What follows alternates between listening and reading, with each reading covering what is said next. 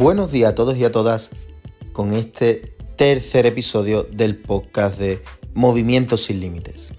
El tema que vamos a tratar hoy es un tema bastante controvertido y en el que vas a tener que estar todo el tiempo pendiente porque vamos a dar varios detalles importantes sobre cómo y qué es el dolor y cómo influye el miedo y las emociones a este. Bueno, vamos a empezar. Lo primero de todo es que debemos de entender que las emociones van ligadas a tu fisiología. ¿Qué quiere decir esto que te estoy diciendo? Que siempre que tú sientas algo, aunque el sentimiento, según los filósofos, no estaba asociado al alma o todas esas cosas, digamos que es algo más interior tuyo, ¿no? Cuando estás sintiendo una cosa, vale, te lo compro. Pero se acaba reflejando en tu fisiología. Ejemplo, si hay una persona que esté un poquito más triste, que esté un poco más deprimida, que esté con esa baja autoestima, ¿cómo te lo imaginas? Seguro que ya se te ha venido una persona a la cabeza. Y esa persona que se te ha venido es una persona con la espalda curvada, es decir, una persona que está doblada. De ahí la expresión no levanta cabeza. Si ahora yo te digo que hay una persona que está súper orgullosa, que está súper contenta, con una autoestima brutal, ¿cómo te lo imaginas? Directamente con el pecho fuera, andando erguido, es decir, ya se va viendo en la postura cómo va ligada a, esas emociones que hemos comentado anteriormente. Pero ahora nos vamos a meter todavía más. Ahora vamos a hablar de la fisiología. Es que el estar triste no únicamente te va a modificar tu postura, sino que también va a estar secretando ciertas hormonas que a la vez van a potenciar ese estado de estar triste. Mientras que si está en esa postura de sacar el pecho, de andar erguido, vas a estar secretando ciertas hormonas que te van a potenciar a que te encuentres en ese estado de alta autoestima y de confianza. Entonces, ¿qué fue antes? ¿El huevo o la gallina? Es decir, la posición y la postura o la emoción. Pues es algo en lo que la ciencia ahora mismo eh, está debatiendo un poquito.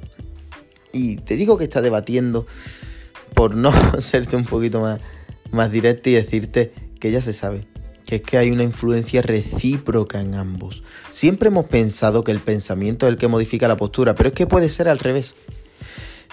Imagínate que estás en un mal día. No te vayas a la postura chepada, no te vayas a arquear la espalda, intenta mantenerte recto, porque ese cambio de postura, el mantenerte derecho con el pecho fuera, mantenerte erguido, va a conseguir cambiar tus emociones.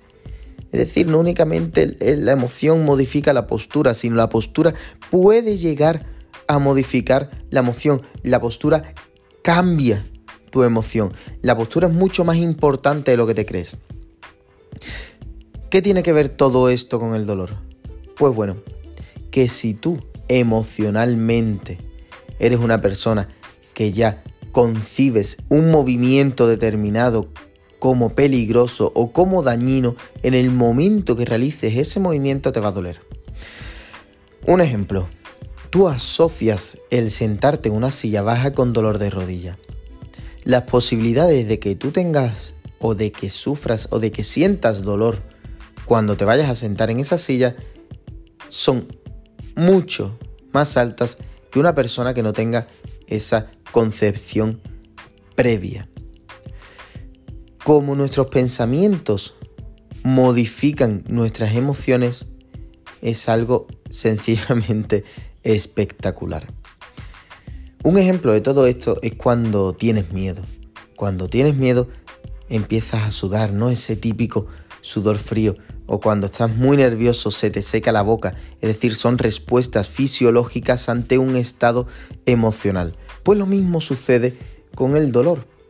Si tú cuando vas a realizar cualquier movimiento ya vas con la idea de que no va a funcionar, ya vas con la idea de que te va a doler, ya vas con la idea, la que quieras, esa idea que tú quieras, igual puede ser con la idea de que alguien te va a ayudar a que te recuperes pues esa idea va a potenciar precisamente el estado que piensas.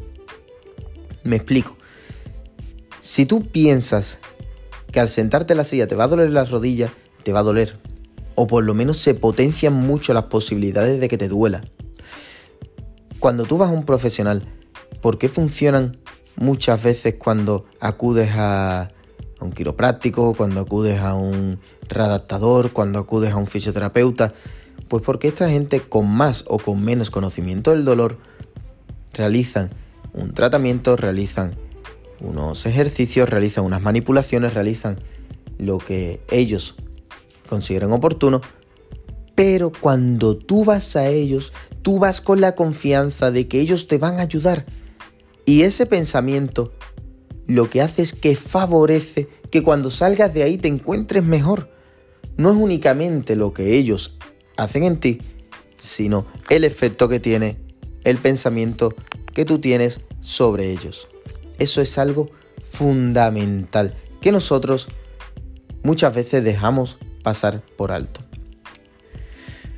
Dicho, o mejor, mm, dicho de una manera un poquito más, eh, más clara, tus pensamientos condicionan muchísimo tus sentimientos y a la vez estos van a condicionar muchísimo el resultado final. Vamos a hacer un pequeño resumen de este podcast. No me gusta hacerlos muy largos porque sé que pueden llegar a parecer un poquito pesados. Pero si tú quieres encontrarte mejor, lo primero, adopta esa posición erguida. Empieza a creerte que te puedes encontrar mejor. Segundo, empieza a pensar que el dolor es un sentimiento, es una sensación.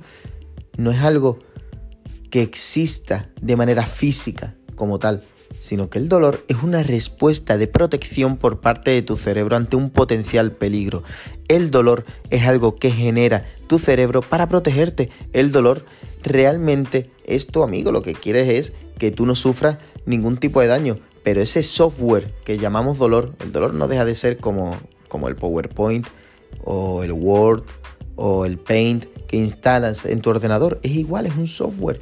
El dolor es un software que nosotros tenemos instalado en nuestro cerebro. Algunas veces se, descodifica o no funciona de la manera que debería de, hacerlo y nosotros tenemos que reprogramarlo para que funcione de una manera correcta.